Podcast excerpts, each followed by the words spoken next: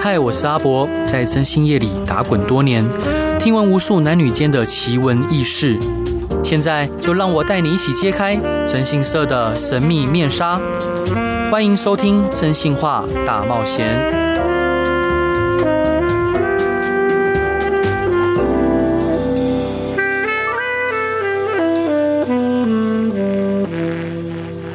Hello，各位亲爱的听众朋友，大家好，欢迎回到飞碟电台，收听由我真心是阿仔所主持的《真心话大冒险》。今天邀请到的来宾，我觉得我我抱着是朝圣的心态来来来邀请这位来宾，全公司都非常喜欢他。是 CC 可以帮忙介绍一下吗？会 有点不好意思。对，今天要邀请的是我们的鉴识专呃专家谢松山阿善师。Hello，欢迎。Hello，两位主持人好，今天很高兴啊，也谢谢哦，这个飞碟电台哈，嗯、就是您的节目来邀请我，非常感谢。是，谢谢阿善师。阿善师想请教您啊，当初是怎么样会成为一名建设人员的？是如何接触这个行业的？呃，其实，在国内呢，建设人员的训练哈，基本上都是从那个中央警官学校啊，是就是前身，现在就。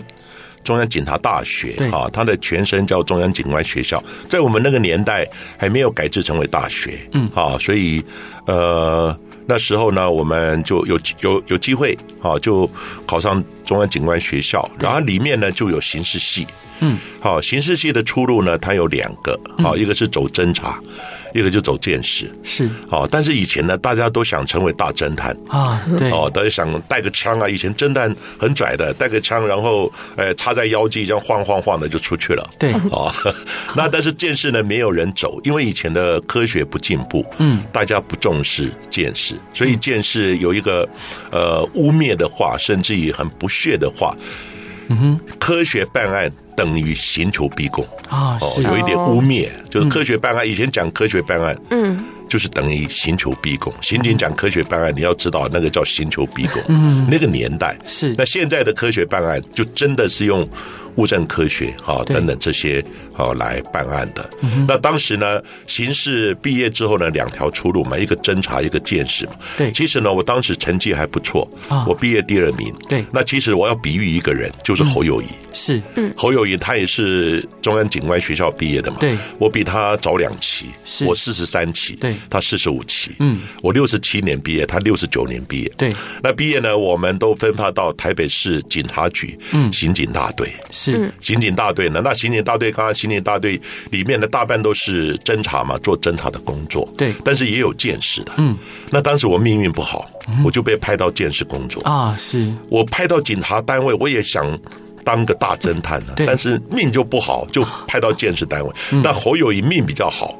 他就派到 那个呃侦查单位，他跟那个陈哲文，嗯嗯，啊，他们第一名、第二名哈，两个就派这个刑警大队。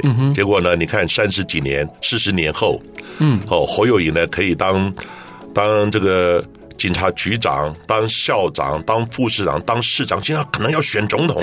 那我阿三师为什么不能选总统呢？可以，可以，可以，就是因为我们的命不好，因为我走入鉴识，当时我也很痛苦啊。嗯。因为早期鉴识不重视嘛，对，所以呢，当时呃那个时候的那个行情，嗯，走鉴识的只有三种人，嗯哼，一个是年纪很大的，嗯，对，就抓人抓不动，要追歹徒追不到的，嗯，对不对？养老啊，丢见识。第二个呢，风气不好啊，哎，平常这个可能是有一些风气孤立的，摆鉴识单位呢就近看管，有你也好，没有你也好，你就等待啊，随时。等待出庭，啊，可能被告啊，还是被查的。第三个是头壳坏掉的，哎，是。那我再算一算，我大概属于头壳坏掉的那一种，所以我常常在想，如果嗯早期对我真的有机会走见识。说不定今天要选总统的就是我阿善师啊！是，哎，可能就是没有侯友谊，就是我谢某人了。当然纯属开玩笑。我觉得很有机会，因为阿 对，因为阿善师不管是表达上面，或者是逻辑逻辑上面，都非常的有魅力。哪里哪里？但是后来我一做呢，就哎觉得第一个呢，我本来想调。可是掉了以后呢，但是一直没有机缘，因为早期要调动，讲明了要有一些关系了，对，哎，要有一些真的，嗯，要有一些关系，你跟长官比较好，偶尔请他吃饭，偶尔怎么样的，哦，这个这个稍微哦建立一些关系，你才有机会调动。后来我就想说，健身那么可怕吗？后来我想说，我不走了。对不对？这个剑是我好好的经营，那时候一片的荒芜，因为没有人经营嘛，没有人在这个地方认真的做，就杂草丛生。嗯，那我阿善师就是开始拿着锄头、镰刀，草锄一锄，对不对？然后呢，锄头挖挖地，播个种子就长出来了啊。是，对的，长出来之后呢，你还要好好经营呢，所以我就到美国去念书。嗯，除了到呃警官学校回去再念硕士班之外，在美国呢，我就跟随我的老师李昌钰博士啊，在认真的。经营这一块，然后把自己的武功练好。后来呢，就一直从一个办公室，嗯，一头栽进去之后，带我三十三年退休。嗯，最后呢，剑士组升格，升格成为剑士中心。我从一而终，最后呢，就在同一个办公室待了三十三年。这就是我的剑士的历程。哇，真的超棒的！老 老师想请问，就通常剑士人员在呃犯罪现场的工作内容有哪一些？其实呢，建设的工作。在现场呢，当然是采证了。嗯，哦，当然现场采证，采证哦，当然你就呃要做指纹啦、鞋印啦、哦毛发啦、血液啦、DNA 等等。对，那采证呢，最重要的是我们要找到证据。对，然后呢，来发现嫌犯。嗯，发现嫌犯，然后证明他的犯罪行为。好，基本上是这样子。好，所以呢，现场的采证是第一个步骤。可是，如果采证的前一阶段就是。派出所员警到达现场的处理呢，他如果把现场破坏，或者家属破坏了，嗯，那我们这个专业人员第二阶段再去也没有用，是，所以我们最重要是第一阶段要保护的好，嗯，那我们第二阶段呢，你再有专业好好的做，你才能找到有效的基证。另外呢，这些基证不是你采了就结束了，你要送实验室，对。好，所以呢，这个实验室又是另外一个阶段。好，实验室的检验分析，嗯，好，检验分析看，呃，如果有档案，所以现在一个问题就是，你像指纹啊、DNA 也有档案了，对，你档案比对知道是谁，那就 bingo 了，那就破案了，对，马上侦查就下去抓这个人。你为什么你的东西会留在现场？没错，就是这样子。然后再加上就是还有有法医，嗯，法医呢其实也算见识的，但是法医基本上跟建设单位是独立的，因为法医属于法务系统是哦，法务部的法务系统啊，所以法医也要做检验、相验，然后呢再做解剖。现在我也在。我也在台大医学院法医学科也有担任老师啊，是教法医师现场的基本概念啊。但是现场要跟法医跟实验室都要做结合，哈，基本的概念是这样子。所以呃，只有现场的财政其实就是现场先收证，像滤网一样，我们那个筛网一样，先筛出有用的东西送到实验室。对，实验室如果找到了档案有的，一比对出来，那案子就破了。是啊，基本上这个整个过程是这样子。老师。您在书中之前有提到过，就是您二十五岁的时候有呃参加林宅血案的鉴识，但是呃很遗憾的就是可能现场第一时间已经被破坏了，而且当时的呃大家好像对于鉴识技术没有那么看重，是可以帮我们介绍一下这个案件吗？是那个案件呢，就是民国六十九年嗯二月二十八号，对，我们先不看什么，就听这个日期啊，三百六十五天哪一天不发生？嗯，你要选择。六十九年二月二十八号，对，是不是很敏感？对，所以呢，这个案子呢，呃，就是我认为应该跟二二八或是有这样的一个意味呢，所以我把它定位成为一个是政治性的谋杀，但是我并没有说，嗯，是国民党派人干的，对，好，但是情。这个案子里面呢，最重要的是，哈，有这个呃，像就是前林进，呃，前民进党的党主席林义雄先生，哈，他的妈妈，还有大女儿，还有双胞胎女儿被杀。对，那被杀呢，那那个还好，大女儿呢后来呃苏醒，好，然后呢被发现，啊，但是很遗憾的，他的妈妈。哦，还有双胞胎女儿都遇害了。是，那这个案子呢，我到达现场呢，因为那一天是我值班，嗯，所以呢，我是要统筹所有的事情，当然不是我一个人看的。对，鉴识是一个 team。对，所以呢，我到达现场去之后呢，我第一个感觉到现场都是人。嗯，这个完全是违反我们现场保全的概念。所谓现场保全，就是你发现之后，你该救的救走了。嗯，所有的人要离开现场，没错，要封起来，好，然后里面再交由专业的鉴识人员采证，然后法医再进入进行尸体的相验。但是那个案子进入呢，里面都是人，所有的高层都在里面，包含了这个什么国安局啦，那时候还有警备总部啊，对，哦，警备总部，因为那时候是一个军权时代，好，警备总部、警政署啊、警察局啊、刑事警察局等等，所有的长官都到了。嗯，到了以后呢，也不知道现场干嘛，然后在那边讨论等等。那我要进入，好像。走菜市场一样，还借过、借过、借过，这样进去的。嗯，所以你就思考，那个现场几乎都破坏了。是，所以呢，后来呃，当然现场也采了不少的指纹等等。嗯，后来经过排除比对，而且呢，那时候呢，要求所有到场的人员没有办法全部要采指纹。对，嗯，全部要采指纹。后来一比对呢，指纹几乎很多都是到场人员或是林英雄、林仔啊，他们里面的家人、朋友等等。对，所以到今天为止。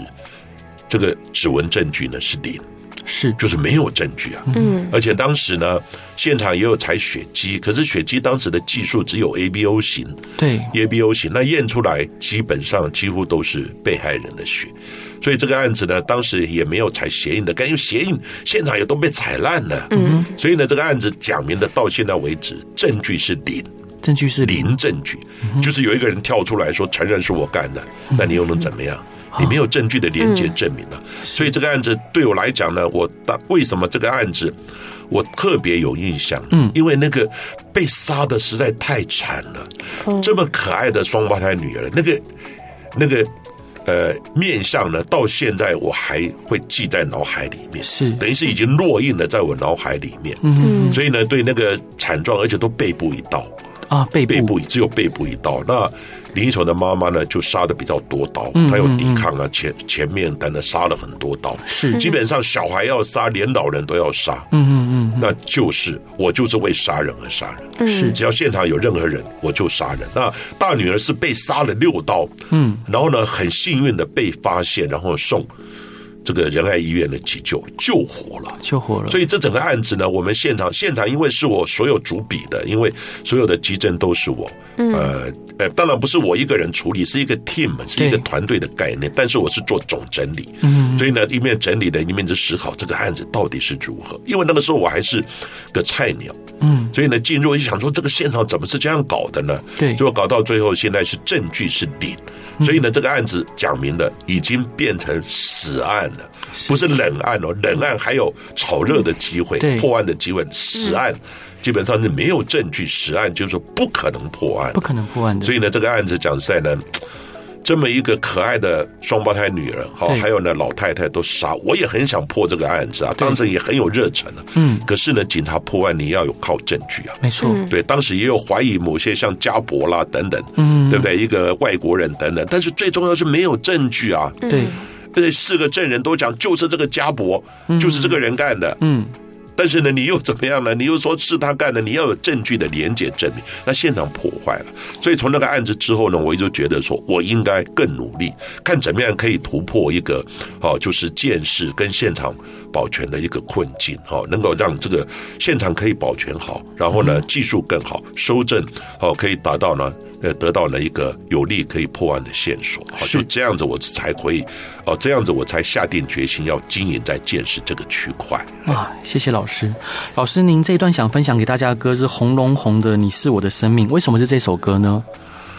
呃，因为我觉得在生命中，哈，像我的家人、我的太太，还有很多好朋友，嗯，还有呢，那个。我的老师李昌钰博士，我都非常感谢。所以呢，我生命中有很多爱护我的人，我的贵人。嗯，所以呢。我就会选这首，而且这一首歌，因为我比较，我属于老一辈的，比较属于那种呃，比较这个柔优柔哦，柔情感性的这样的歌曲啊，所以呢，我就选这一首歌。我听了以后，有时候还会流泪的啊。是老师也是性情中人，对对对对对对。我们一起来听红龙红的《你是我的生命》。Hello，各位亲爱的听众朋友，大家好，欢迎回到飞碟电台，收听由我征信社阿仔所主持的《征信话大冒险》。今天很荣幸的邀请到我们国内的鉴识专家。谢松善阿善师，欢迎你。谢谢谢谢你的邀请，好，非常感谢我们今天有这边在有机会在这里碰面哈，然后可以跟呃空中的听众朋友大家呃在空中会面。是，老师想请教您啊，就想成为一名就是优秀的监视人员，在您心中他需要具备哪些人格特质或条件？其实。最主要呢是第一个，一般在国内的训练这个见识人员呢，嗯，就几乎啦，大半都在警察大学，对，哦，警察大学哈，所以第一个你要有。机会成绩要够，有机会考进去啊！当然，现在警察大学的建识系很难考，对，很难考。他的那个那个级呃级分，因为他是用那个学测嘛，嗯，分数来申请哈，所以他分数蛮高的。对，很多都是台青教申请考上医学院没有念的，嗯，去念去念建识系啊。所以第一个你要通过这样的门槛，对。那第二个呢？你在现场训练的时候呢，就是在那个学校训练的时候，好，当然你要训练所有的好相关的这些技术啊等等。那最主要，你毕业之后，你到实务单位呢，当然你有几条路可以走，一个是走县市警察局，他们基本上都是以现场为主，对，好，县市警察局，因为他们都案子发生，他们要赶到现场去嘛。第二个是走实验室。就实验室，你认为不到现场，你再做实验室的分析嘛？所以呢，第一个除了你的专业之外，第二个你要有兴趣，兴趣。尤其你看尸体，那个尸体的惨状，甚至烂掉的那种臭味等等，你要去收证啊。嗯，现场一待不是一两个小时啊，臭味你要待。五六个小时以上啊，甚至于待十个小时，你再怎么样戴口罩几层，通通挡不住的。对，嗯，所以你要有第一个要有对这个要有兴趣啊，不然的话，你看到血或者闻到臭味，你就受不了。嗯，那就没有办法。是，然后再过来，你要执着，执着，执着。因为你就是说，不要说一下子三心二意，一下子想这个想那个。你认为说，我认定这个工作，就像我二三是觉得说，我不走了，嗯，这次工作就是就是我的未来，好，我的我的我的这个呃前途一生。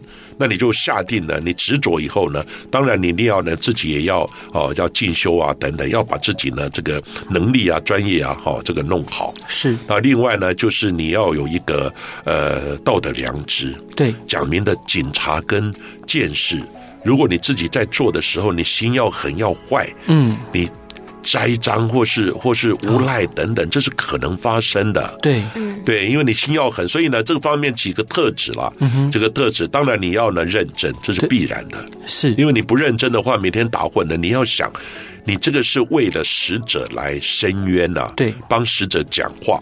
这个案子你如果呼隆呼隆的收证，这个案子破不了啦。嗯、那你如果认真一点，找到了一些蛛丝马迹，对，因而这样就可能突破哈。所以你要有专业，要执着，另外要有道德良知，另外呢还要真的要很认真。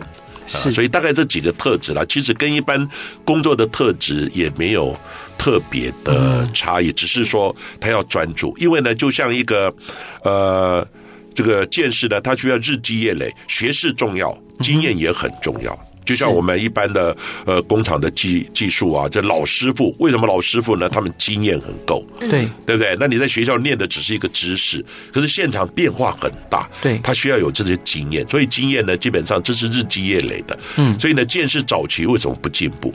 大家一到一半就跑了，这不好玩，升不了官，没错，当不了局长，对不对？等等，所以呢，通路都跑了。嗯，跑了以后呢，那所以呢，鉴识呢，永远是一百公尺的赛跑，永远是零到五十公尺，一直在换人，就跑到啊，没到五十公尺跑了，又这人又新来的，又从零开始跑，跑到哎到五十公尺不好玩，我不想做，又跑了。所以这个怎样的这样的一个恶性循环？所以早期有大概十到十五年的断层，见识一直不进步。是，那后来呢？第一个影响就是呢，后来见识因为有加级，嗯，有加级，所以我毕业，呃，我退休的时候，我领的薪水是全台北市警察局最高的，哇哦，最高的，是。对比局长还多的，因为你保障这种稀有动物啊，因为不然你都能走光了，是。对不对？啊？所以呢，早期有十到十五年的断层，嗯哼，断层就是说都没有见识人员，那早期对科学也不重视，那后来我的老师李长云博士带进来这个概念，对。科学办案的概念，然后呢，警警察大学成立建识系，专门训练这样的专业人员。所以呢，整个慢慢的建识呢，这个稳固之后呢，蓬勃发展。所以我们现在的水准跟国外其实差异不大，差异不大，差异不大。只是而且呢，年轻人很多有这样的兴趣，所以现在几乎在线上的这个鉴识人员都是非常优秀的，嗯，都是蛮顶尖的。是，哎，所以呢，而且他们薪水还不错了，比别人来比，所以其实现在流动力就比较少了。是，啊，所以这整个是一个大环境的一个改变。是，老师，能请教您在从业的生涯之中遇过最困难的案子是什么？当然，最困难的案子基本上就是破不了案了啊。是，所谓的哎，不是警察跟鉴识人员一样，他不是神。嗯对，包括我的老师李长玉博士，他也不是神。对，他讲出来的很多是有破案的案子。对，那没有破案的呢，也很多啊。那我也有很多没有破案的。嗯，所以最困难的就是说，你找不到证据。对，其实我比喻了，包含鉴识，包含警察人员，嗯，办案跟歹徒就是一场竞赛。没错，一场竞赛。歹徒比你厉害，嗯，比你专业，他就把基证呢等等做一些也。呃，掩护啦，或是毁灭啦，对，那你怎么破案？是啊，而且他的作案之后呢，完全没有这种犯罪之后的哦一个反应哦，有这样的这个状况，那不显露这样的痕迹，你怎么破这个案子？对，所以呢，蛮多案子没有破的，像我们呢，这个这个呃桃园的现场公馆血案，嗯嗯。嗯，这个案子还有林宅血案，刚刚讲过的，这就破不了案，就是一场竞赛，然后他比你专业，他比你仔细谨慎，你就被打败了。嗯，所以我们要利用的就是那个那个些。尾的几乎呢，他疏忽的地方，你比他更仔细、更谨慎、更认真，那你就打败他，你就找到蛛丝马迹，是。破案。哦，所以呢，像那个呃，我当然印象比较深刻的哦，就像那个巫师命案。啊，是，就是呢，那个有一个张老师呢，就是不见了，然后呢，后来也有呃，有他的男友是嫌犯。啊，那人不见，到今天都尸体都没找到的，对，但案子被我破了。张静华老师，对，张静华老师那个命案，所以这个就是一个，我不要讲成就了，而是说至少呢，这个案子是你不。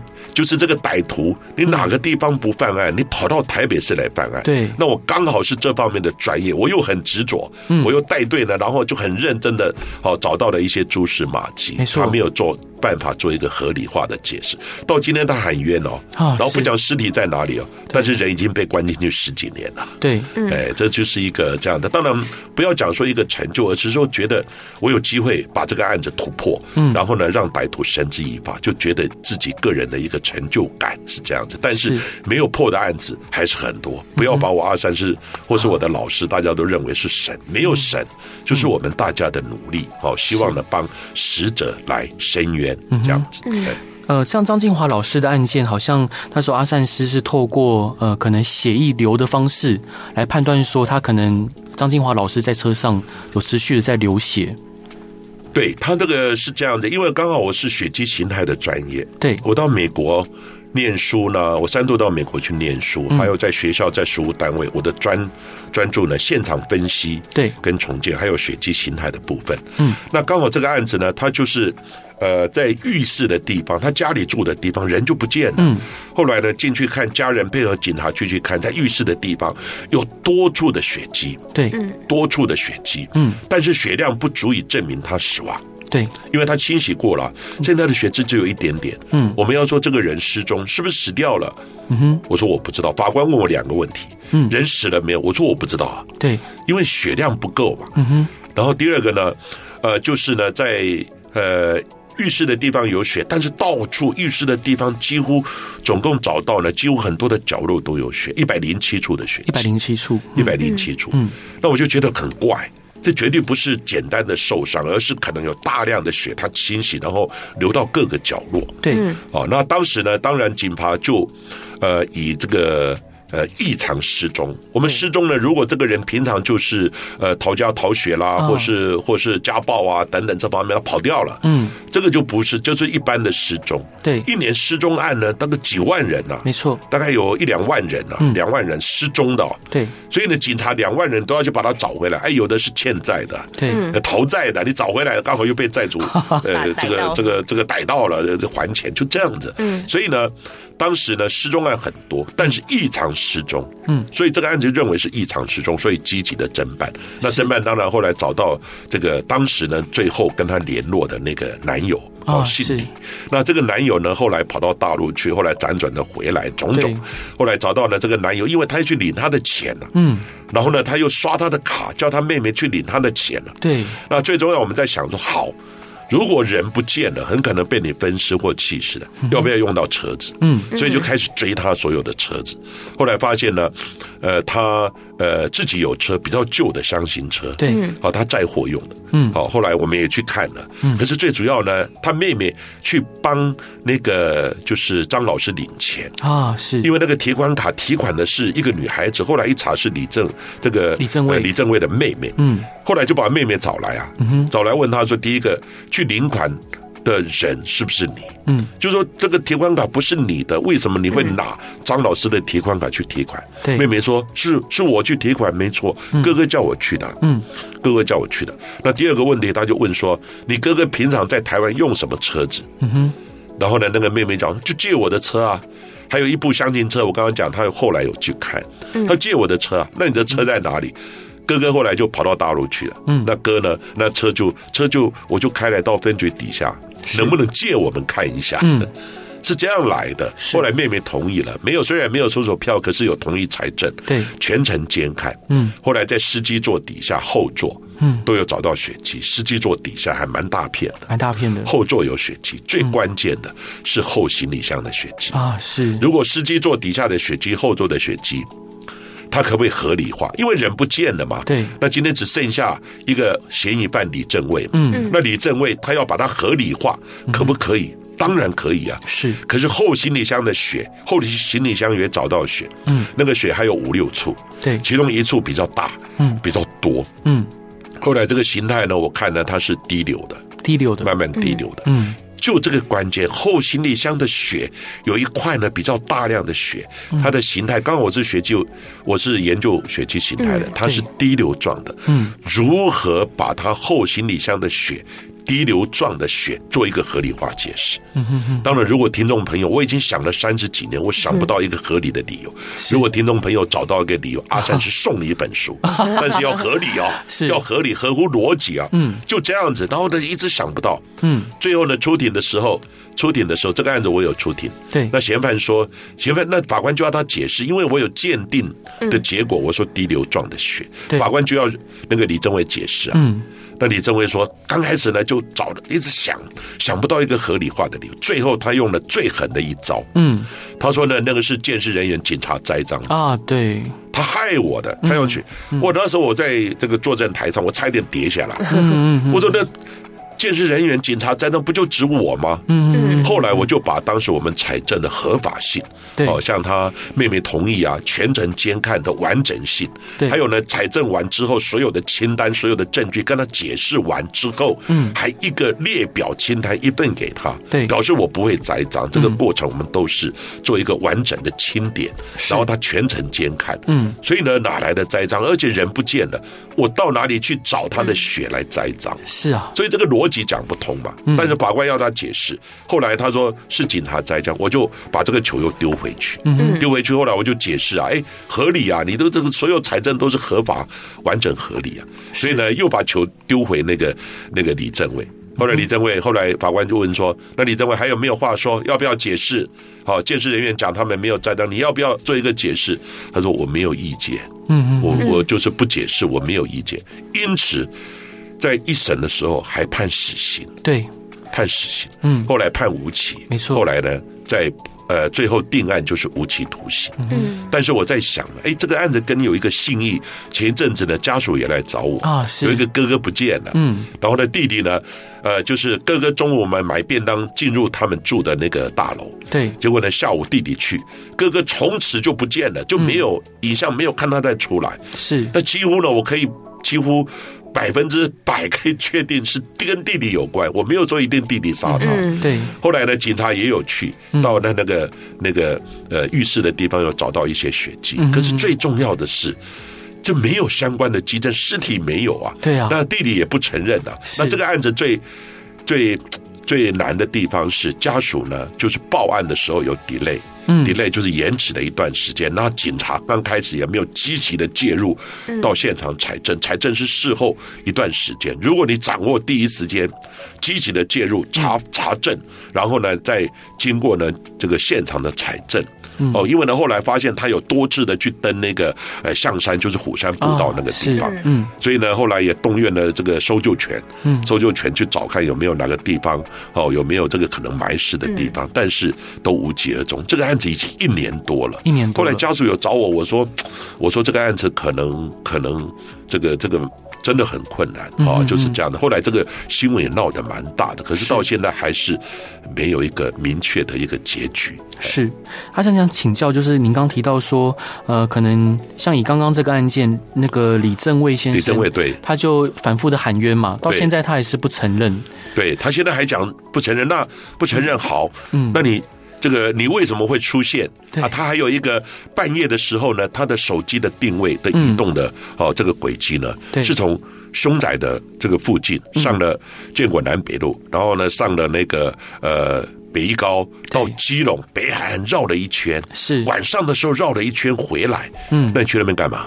是啊。对，这个就就要解释啊。后来他求说他去找一个朋友，后来去去查那个他当时当兵的一个同袍，这个朋友说没有来啊。对，所以呢，这整个过程就是他没有办法去解释。还有后行李箱那些血，嗯，确定就是张老师的血，那你怎么解释这个形态？你到底弄了什么东西在这个地方？为什么会有这种滴流状的血？你要解释啊，而不是说哦，我喊冤，我喊冤。所以到今天尸体没有出现哦，事隔大概二十。二十几年了吧？对，尸体没有出现，他喊冤，可这不是你喊冤了、啊？你要解释警方建设人员找到的相关迹证啊，还有你解释为什么到北海岸这样绕了一圈啊？是，对不对？那个地方干嘛？所以是因为这样子，这个案子没有找到尸体哦。对，法官就说。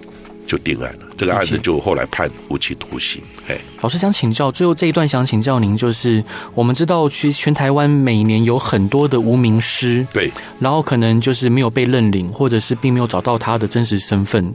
那譬如像李正卫这个案件，会不会有可能就是他丢到海里面去丢弃这个尸体？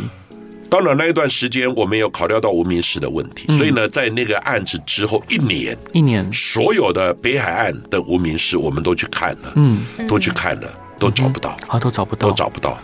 那当然无名尸呢？那无名尸我在这里特别打岔一下，是无名尸呢？如果有这种家属失踪的，嗯，好，基本上呢，其实呢，现在呢，警方也是列为一个重点，对，有专门在找那种无名尸跟失踪人之间的串联，对。失踪了很多啊，失踪人，然后无名尸怎么样去帮这个无名尸找到他的家人？嗯，然后呢，就找到他回家的路。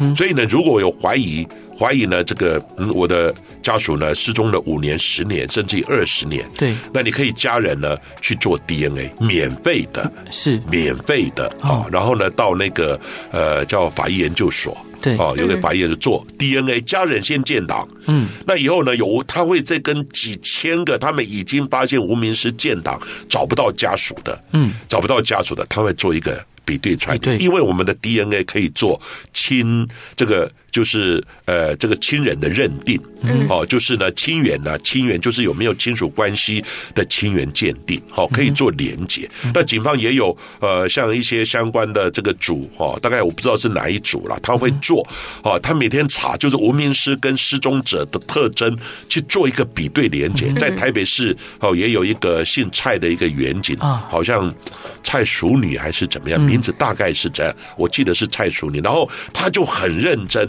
每天的工作就去看无名氏的通报，再看呢，呃，那个哪一个有没有报失踪的，这样去找，哎，找到好像年龄、身份、衣着、失踪地点很像的，嗯，然后呢就去啊叫跟家属联络，然后。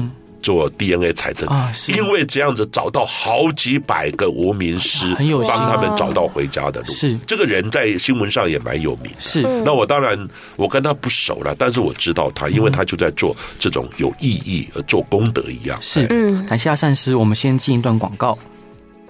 Hello，各位亲爱的听众朋友，大家好，欢迎回到飞碟电台，收听由真信是阿仔所主持的《真信话大冒险》。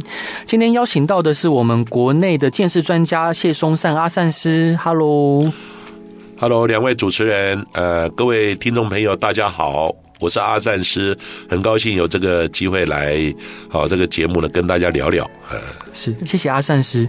所以阿善师想请教您啊，您接触这个行业已经有三十几年的时间，您有欣赏或学习的人物吗？欣赏或学习的人物，当然第一个要提到就是我的老师啊，哦、我的恩师李昌钰博士啊。对，当时我就这样子，因为我工作，我既然不走了，嗯。一片的荒芜的原地，见识就是这样的一片荒芜的原地。对，我就拿起镰刀、锄头啊，开始慢慢的开垦。对，然后呢，这个翻土、播种。嗯，可是呢，到一个阶段之后呢，你会有一个瓶颈。是，专业都是这样的，到一个阶段会有个瓶颈。嗯，那国内我想说瓶颈，该学的我都学了，但是那个时候那个年代科学还没有那么进步。对，那最近几年科学也是一直在进，逐年的在进步。嗯，所以那个年代我想说，还有谁可以教我？嗯，就像我们学武功。呢，一定要找一个找一个大师，对不对？大师武功最厉害的，一探寻，哇，最厉害的在美国，嗯，就是李昌钰博士，他在四十几年前就非常有名，对，嗯，哦，所以呢，那个时候我就下定决心，我要学武功，我要学最厉跟最厉害的人来学，对，所以我三度呢，这个通过公家的考试。那个是要考试的，而不是用公派的。公家考试呢，通过了，然后呢，你就公派到美国去进修。真的呢，李昌钰博士对我非常照顾，嗯，真的有恩的，而且尽全力的把他所知道的，好，然后呢，来教导我。好，所以呢，我第一个当然是要感谢我的呃老师呢。当然，另外一个就是我家人对我的包容。嗯，哦，因为呢，我是有一点。大男人主义啊，而且我是工作第一，家庭在后啊，是。哦，所以我就变得很投入啊。那投入的时候，有时候甚至于，哦，甚至于就会很执着，嗯，哦，然后呢，很执着，有时候就可能就会做的很晚，嗯，那有时候甚至于半夜一接到电话，砰就冲出去了，对，就是我一个有一点类似工作狂一样，嗯哼，啊，所以呢，后来想一想。这样子有好有坏了，好，那家人对我其实，尤其我的太太，和，对我蛮包容的，哦，所以现在我退下来了，真的，现在回想起来，实在是对他们有亏欠的，啊，那当然，这个我的老师，我的恩师，真的非常照顾我，所以有时候，呃，他现在因为疫情嘛，前一阵子他常常回国的时候，大概每一次回来，我们都会碰面，啊，会去啊做一个一些呃，就是帮忙啦、接待等等这方面的事，哎，是，老师想请教您啊，就是像在建设人员的工作中。有哪一些职业道德跟行业标准是最重要的？然后，呃，那从业人员要如何确保自己遵守这些标准？